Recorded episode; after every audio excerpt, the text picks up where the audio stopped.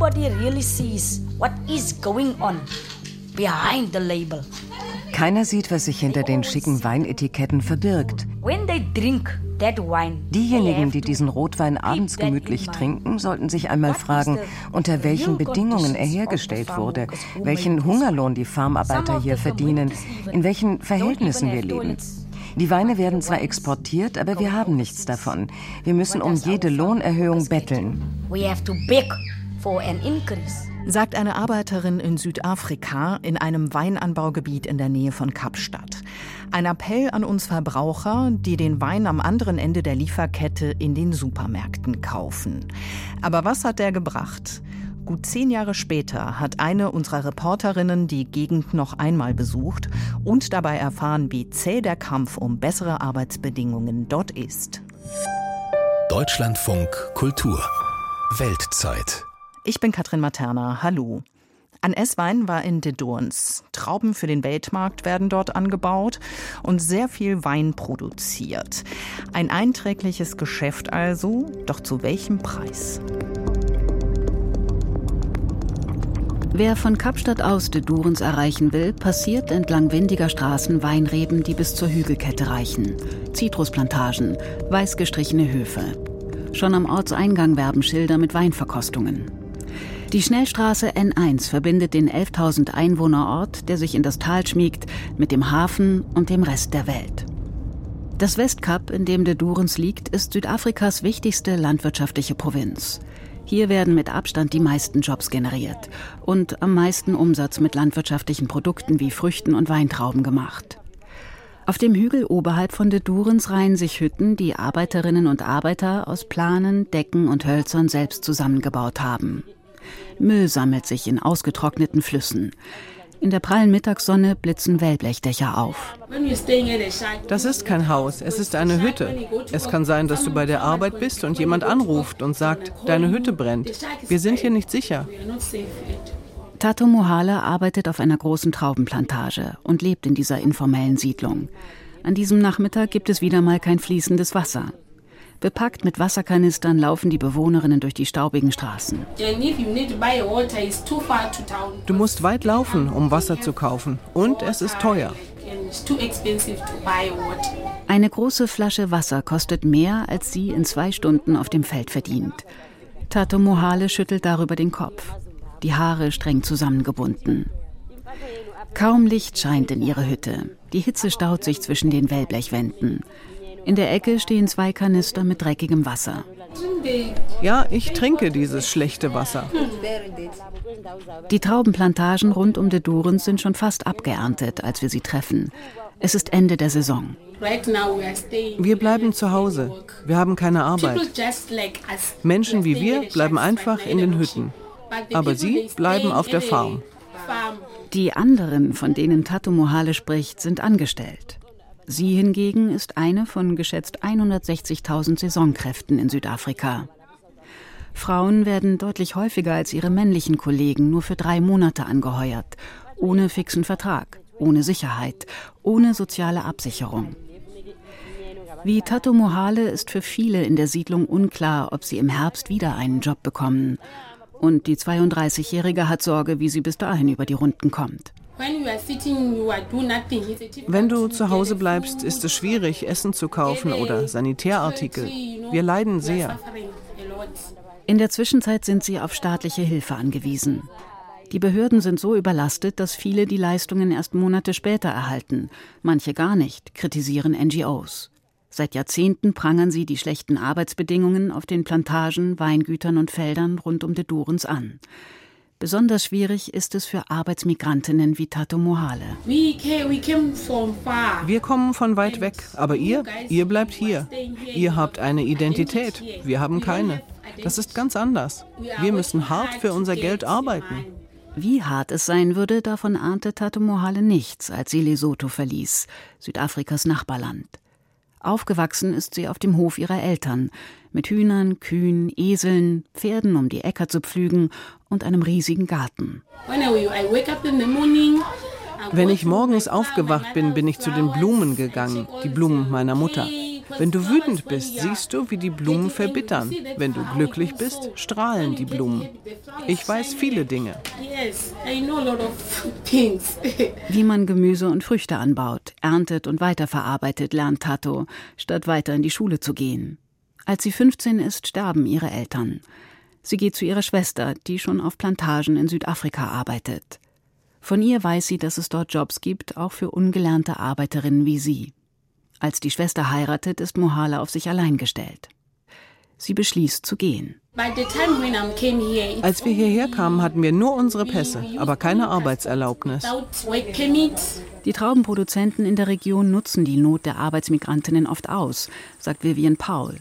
Ein Tuch um den Kopf gebunden und mit zusammengekniffenen Augen lehnt sie im Türrahmen der Hütte. Paul leitet damals ein 60-köpfiges Team, für das auch Tato Mohala angeheuert wird. Als Vorarbeiterin wird Paul gelobt, wenn sie möglichst viele Arbeitskräfte aus dem Ausland in ihrer Einheit hat.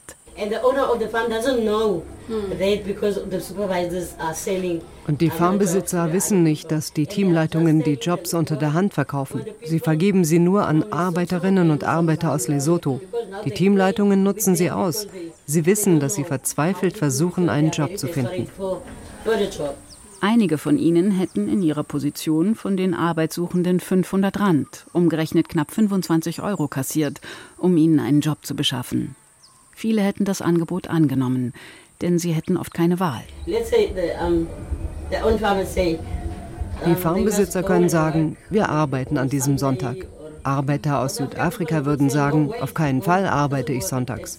Aber die Menschen aus dem Ausland würden am Sonntag arbeiten, weil sie verzweifelt sind und Geld brauchen. Auch Tato Mohale macht, was ihr gesagt wird, ohne sich zu beschweren, selbst wenn sie krank ist. Also,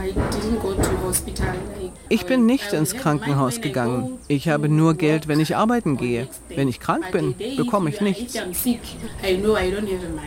Die Farmbesitzer würden ihnen zusätzlich das Geld für den Arztbesuch von ihrem Lohn abziehen, erklärt Mohales frühere Vorarbeiterin.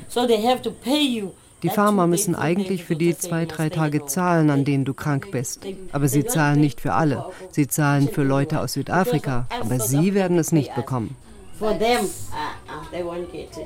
Krankengeld, das in Südafrika eigentlich gesetzlich verankert ist. Und mit sie meint Vivian Paul Arbeitsmigrantinnen und Migranten, die es oft nicht bekommen. Vor allem jene, die ohne Arbeitserlaubnis oder Vertrag arbeiten. Dokumente, die ihnen gewisse Arbeitsrechte sichern könnten. Für Tato Mohale kostet es etwa einen Monatslohn und bedeutet eine mehrtägige Reise, in Lesotho die Arbeitserlaubnis zu erneuern aber auch mit Papieren scheint es für die 32-Jährige unmöglich, ihre Rechte einzufordern.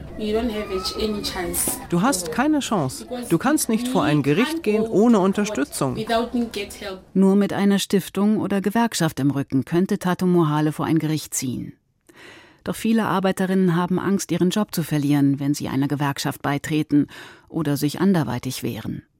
Auch deshalb sind ihre Namen und der des Arbeitgebers anonymisiert. Nur so viel. Es handelt sich um einen der größten Produzenten der Region, der auf riesigen Flächen Trauben für den Weltmarkt anbaut. Seit Jahrzehnten ist die Ausbeutung auf südafrikanischen Traubenplantagen bekannt. Schon 2012 protestieren Arbeiterinnen aus der Durens für bessere Bedingungen und einen Mindestlohn. Weil sie das Problem im Export der Trauben vermuten, blockieren sie die N1, jene Schnellstraße über die Tafeltrauben und Weintrauben an den Hafen und von dort in verschiedene Länder verschifft werden. Wieder ein Tag voller Gewalt. Die Farmarbeiter wollten die N1 blockieren. Zusammenstöße mit der Polizei halten über den Tag hin an. Im Grunde genommen versuchen wir, die Leute zu bitten, nicht gewalttätig zu werden, sich zu beherrschen. Die lokalen Nachrichten berichten 2012 vor allem über die Gewalt auf den Straßen. Nicht darüber, dass sich die Arbeiterinnen zusammengetan haben, um für gerechtere Arbeitsbedingungen zu kämpfen. Unter anderem im Women on Farms Project. An diesem Nachmittag trifft sich die Arbeitsrechtsorganisation in einem Wohnzimmer oberhalb von der Durens.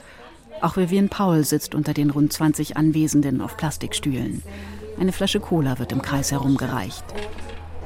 Eigentlich bedeutet der Protest 2012 für die Frauen, die an diesem Nachmittag diskutieren, einen Erfolg.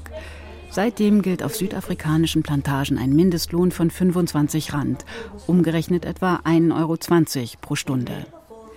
Das reicht nicht einmal für ein ordentliches Mittagessen. Der Mindestlohn liegt ein Drittel unter dem, was die NGO Peter Maritzburg Economic Justice and Dignity als notwendiges existenzsicherndes Einkommen errechnet hat. Er gilt auch nicht für alle, erklärt Vivian Paul der Runde, die Hände auf den Knien abgestützt. Ein paar Arbeiterinnen kamen zu mir und haben gesagt, sie bekämen den Mindestlohn nicht. Sie bekämen nur 120 Rand pro Tag.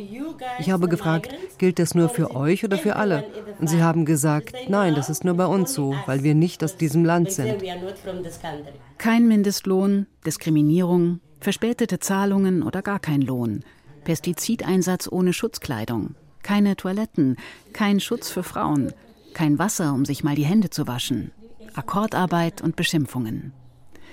Die Frauen berichten an diesem Nachmittag von etlichen Menschen- und Arbeitsrechtsverstößen, die sie trotz des Protests 2012 beobachten.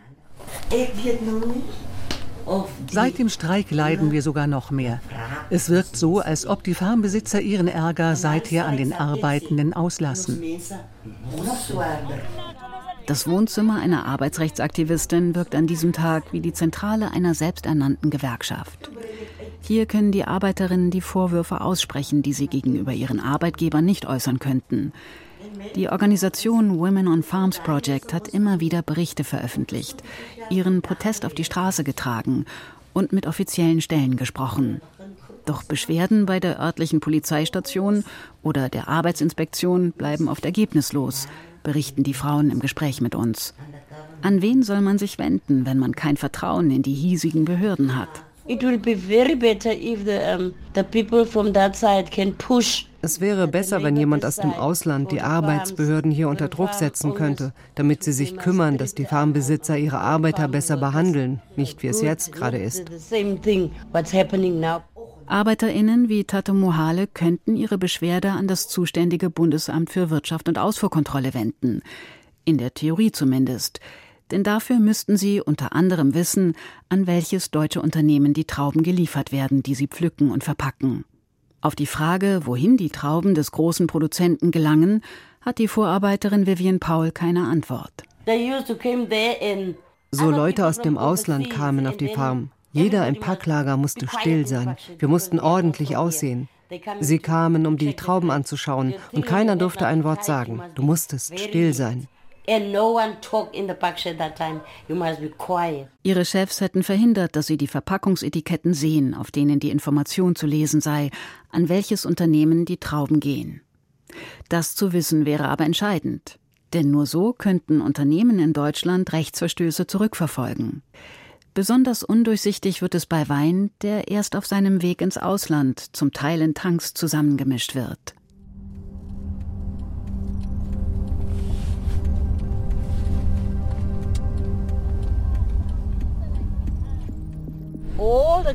Die Trauben aller Farmen werden hier gesammelt, sagt Vivian Paul, die Arme vor dem zierlichen Körper verschränkt und blickt aus dem Autofenster. Die silbernen Silos am Ortseingang gehören zu de Durens Weinkellerei. Auf der Website ist nachzulesen, dass sie vor allem Tankwein an bekannte Wein- und Spirituosenhersteller liefert. Der Handel mit Wein ist einer der wichtigsten Wirtschaftszweige der Region und beschäftigt fast 269.000 Menschen. Doch Kellereien in Südafrika bleiben beim Export von Tankwein weniger als 16 Prozent des Ladenpreises. Über 60 Prozent des Umsatzes teilen sich Discounter, Supermärkte und die abfüllende Kellerei im Ausland. Das gibt Importeuren und Supermärkten eine entscheidende Marktmacht. Sie setzt Kellereien und Weinfarmen in Südafrika unter Druck, möglichst günstig und flexibel zu produzieren. Kaum ein Land der Welt importiert so viel sogenannten Tankwein aus Südafrika wie Deutschland. Bis der Wein dort ankommt, durchläuft er verschiedene Produktionsschritte und wird in einer großen Kooperative in einem Nachbarort weiterverarbeitet und tankweise nach Europa verschifft, auch nach Deutschland. Unbekannt bleibt, von welcher Farm er kommt. Für Arbeiterinnen wie Tato Mohala ein Problem. Wie sollen sie sich beschweren, wenn nicht einmal die Unternehmen ihre genauen Lieferketten kennen oder preisgeben? Das EU-Lieferkettengesetz Es soll europaweit gelten. Wenige Tage nachdem das EU-Parlament ihm zugestimmt hat, sprechen wir noch einmal mit Vivian Paul über WhatsApp. An diesem Tag geht es ihr nicht gut. Sie ist gesundheitlich angeschlagen. Auch ein Ergebnis der vielen Jahre Feldarbeit. Es wird nicht auf die Gesundheit geachtet. Einige der Farmbesitzer geben ihren Arbeitern kein Wasser nicht einmal zum Händewaschen, obwohl sie mit Pestiziden arbeiten. Und wenn Mittagspause ist, hat man kein Wasser zum Händewaschen.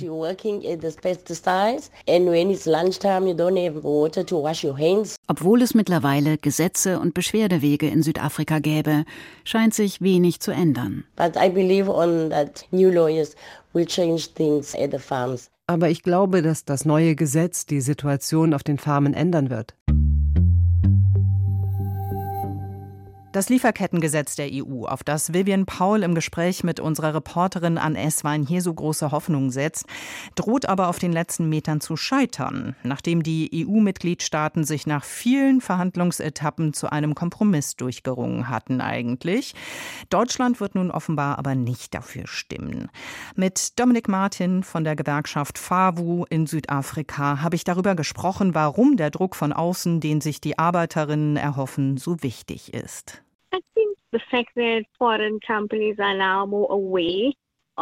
Wenn ausländische Firmen ein größeres Bewusstsein haben und ethische Standards einfordern in der Produktion, erzeugt das definitiv Druck auf die Weinproduzenten, dafür zu sorgen, dass sie ihre Arbeiter gerecht behandeln. Das hilft also auf alle Fälle. Generell haben die Arbeiter auf den Farmen noch mit vielen Problemen zu kämpfen. Immerhin wird der Mindestlohn jetzt erhöht, aber viele Probleme bestehen fort. Die Wohnsituation, der Zugang zur Gesundheitsversorgung und Bildung zum Beispiel.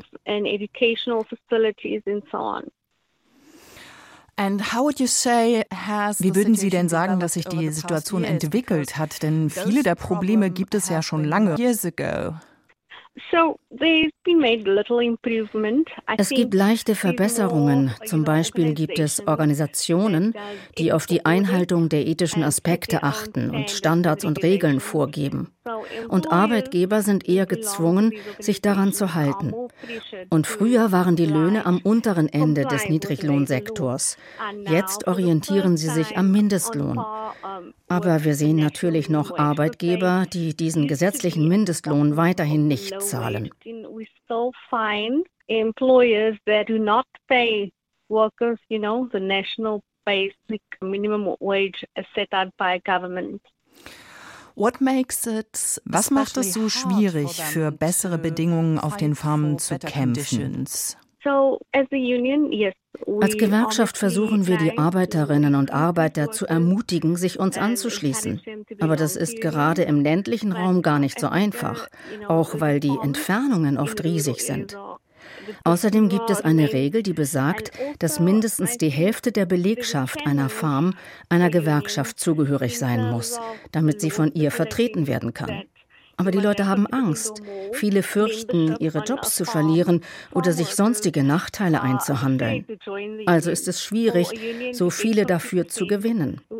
Aber wir üben natürlich auch weiter Druck aus auf die Regierung, für mehr elementare Dinge zu sorgen wie Zugang zu Schulen, Verkehrsverbindungen und so weiter. Und wir versuchen die Arbeitgeber zu konfrontieren, die ihre Macht auf den Farmen immer missbrauchen.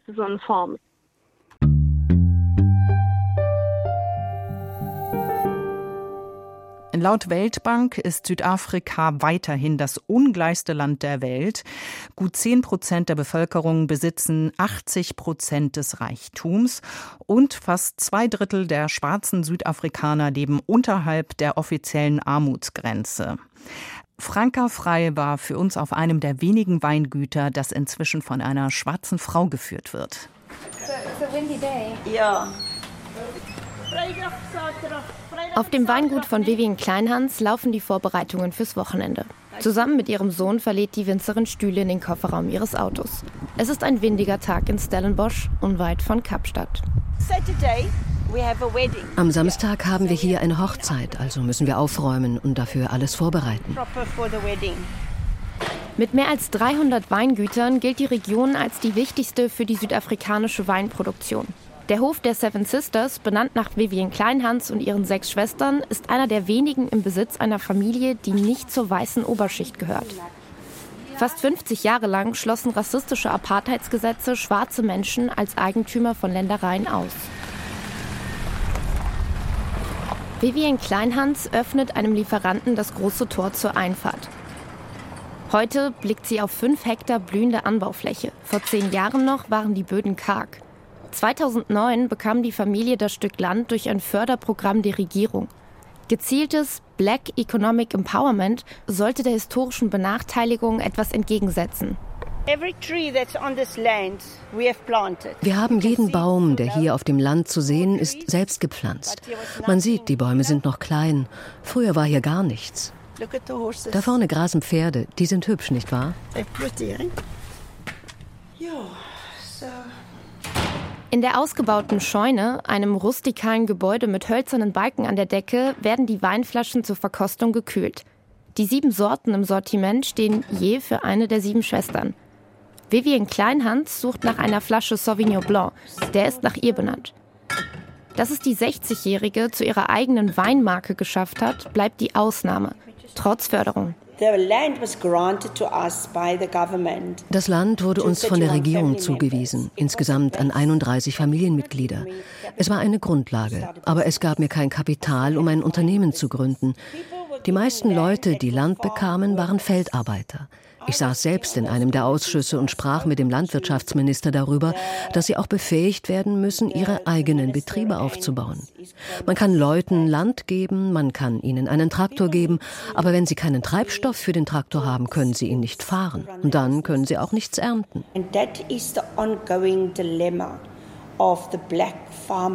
Und das ist das anhaltende Dilemma der schwarzen Landwirte.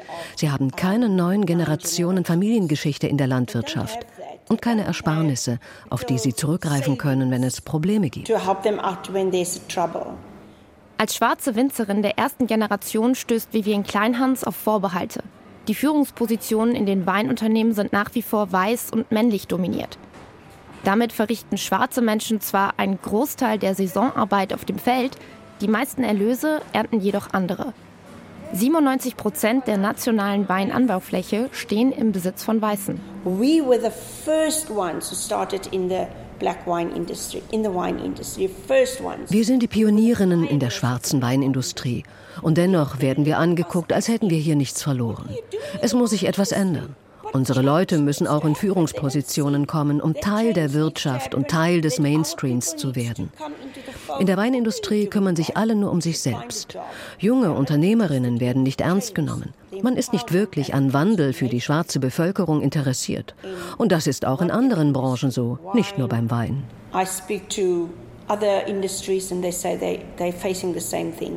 Unterstützung in der Geschäftsführung bekommt Vivian Kleinhans von ihrem Sohn Derek. Mittlerweile beschäftigt sie 15 weitere Angestellte.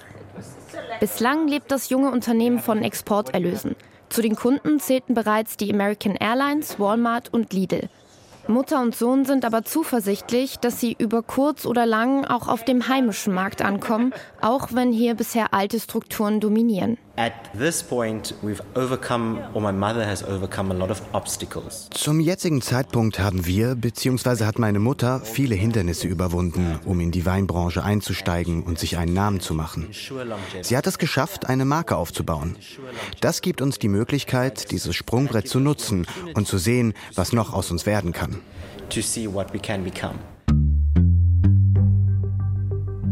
Franka Frei war das aus Südafrika für uns.